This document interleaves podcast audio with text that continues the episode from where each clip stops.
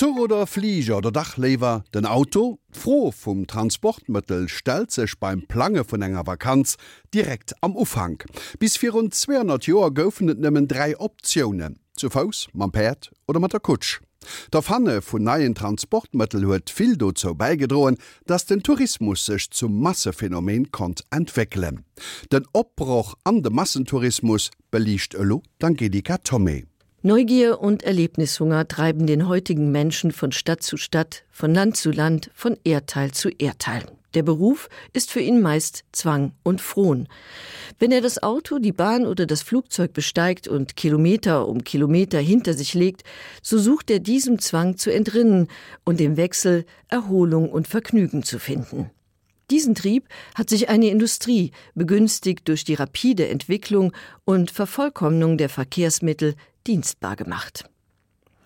Zu diesem Ergebnis kam Kurt Morek 1931 in seinem Reiseführer durch Berlin. Der Autor und Journalist wurde Zeuge einer Entwicklung, die in der zweiten Hälfte des 19. Jahrhunderts einsetzte und in den 1920ern ihren ersten Höhepunkt erreichte. Tourismus wird zum Massenphänomen.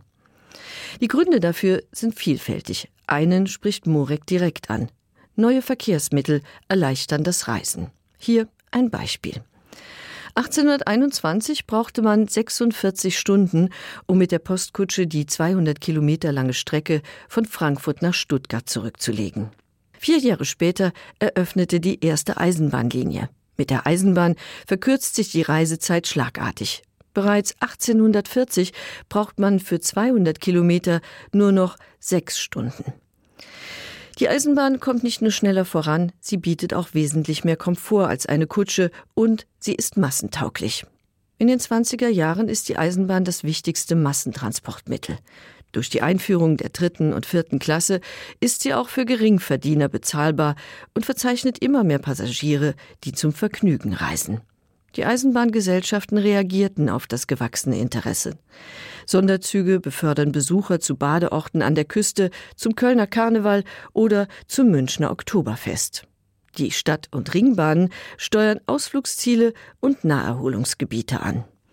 Dass das Reisen in den 20er Jahren immer mehr Anhänger findet, hat auch damit zu tun, dass sich dank steigender Löhne immer mehr Erwerbstätige eine Reise leisten können, die Arbeitszeiten verkürzt und das Recht auf Urlaub eingeführt wird. Inzwischen haben Angestellte Anspruch auf durchschnittlich 15 Tage bezahlten Urlaub, Arbeiter auf mindestens fünf Tage im Jahr. Freie Zeit und Geld waren zwei grundlegende Voraussetzungen für die Entstehung des Tourismus. Diese Voraussetzungen erfüllte aber bis weit ins 19. Jahrhundert nur ein kleiner elitärer Kreis das Recht auf Urlaub, wachsende Einkommen und Massentransportmittel ebnen in den 20er Jahren dem Massentourismus den Weg. In der Zwischenzeit wurden altbewährte und neue Urlaubsgebiete verkehrstechnisch erschlossen, Hotels und Restaurants eröffnet, Wanderwege, Aussichtstürme und Freizeiteinrichtungen angelegt.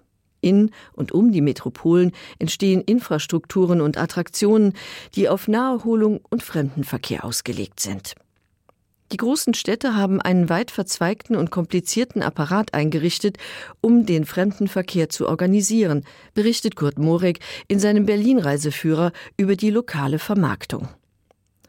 Im Zuge der wachsenden Reiselust wächst auch die Reiseindustrie, die für entfernte Urlaubsziele wirbt und Transport, Logis und Kost als Pauschalpaket anbietet.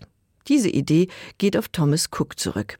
Der Engländer war ein Wegbereiter des kommerziellen Tourismus. Cook eröffnete 1845 das erste Reisebüro, organisierte Gruppenreisen und ab 1869 Pauschalreisen.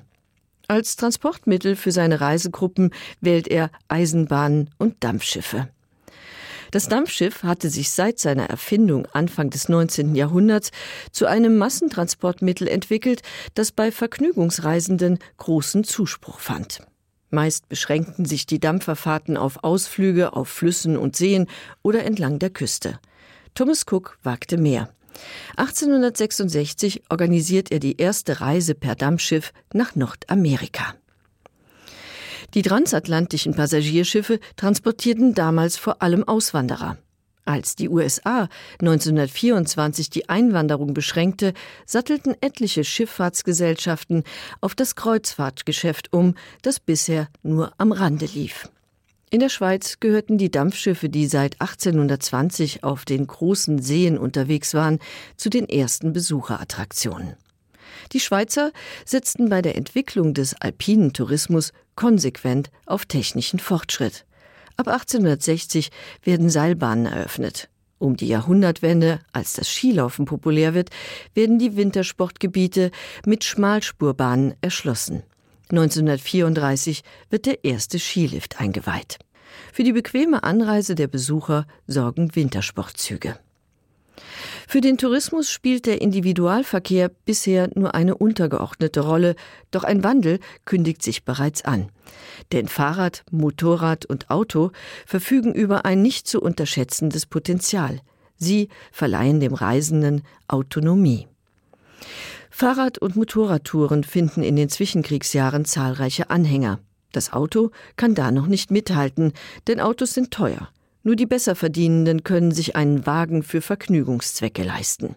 Außerdem hinkt der Straßenbau hinterher. Das ändert sich nach dem Zweiten Weltkrieg. Bessere Straßennetze, günstigere Modelle und steigende Kaufkraft führen peu à peu zur Massenmobilisierung und zum Autotourismus. Das Auto kommt dem Bedürfnis nach selbstbestimmter Mobilität entgegen und ist für viele ein Symbol der persönlichen Freiheit. Insbesondere auf Ausflügen und Reisen mit der Familie erweist das Auto sich als unschlagbar, denn es ist flexibler und günstiger als die Bahn. Als die Brennerpass-Autobahn 1963 eröffnet wird, erobern Scharen von Touristen mit dem Auto Bella Italia. Nach und nach läuft das Auto der Eisenbahn den Rang als bevorzugtes Transportmittel in den Urlaub ab. Die Rolle der Eisenbahn übernimmt fortan ein anderes Massentransportmittel, das Flugzeug. Der sogenannte Jetset, der sich an abgelegenen Urlaubsorten trifft, macht es vor. Die Reiseveranstalter ziehen nach. Anfang der 1950er heben die ersten Charterflüge in Richtung Spanien ab, das sich zum Mekka der Pauschalurlauber entwickelt. Das Reisegeschäft boomt in den 60ern. Die Zahl der Touristen und der Reiseveranstalter steigt kontinuierlich. Die Infrastrukturen werden weiter ausgebaut. Große Firmen wie das Versandhaus Neckermann steigen in das Geschäft ein, kaufen Charterflüge und Hotelbetten, bauen Hotelanlagen und eröffnen Agenturen. Zwischen 1963 und 1970 verkaufte allein NUR eine Million Flugreisen. Bei der Vermarktung setzen die Reiseveranstalter auf Kataloge, Broschüren und Werbeplakate.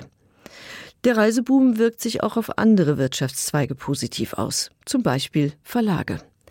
Die Zeitungsverlage profitieren von den Werbeanzeigen der Reiseveranstalter, die Buchverlage von der Nachfrage nach Reiseführern. Die sind übrigens sehr viel älter als der Massentourismus. Karl Bedecker entdeckte bereits 1835 mit seinen Reiseführern eine gewinnbringende Marktlücke. Dem enge seng Fred dem andere sei lädt, der Massentourismus, dem seng ufhängt Angelika Tommy die Lächminute skizzeiert huet, steht mittlerwe am Kreuzfeier vun der Kritik.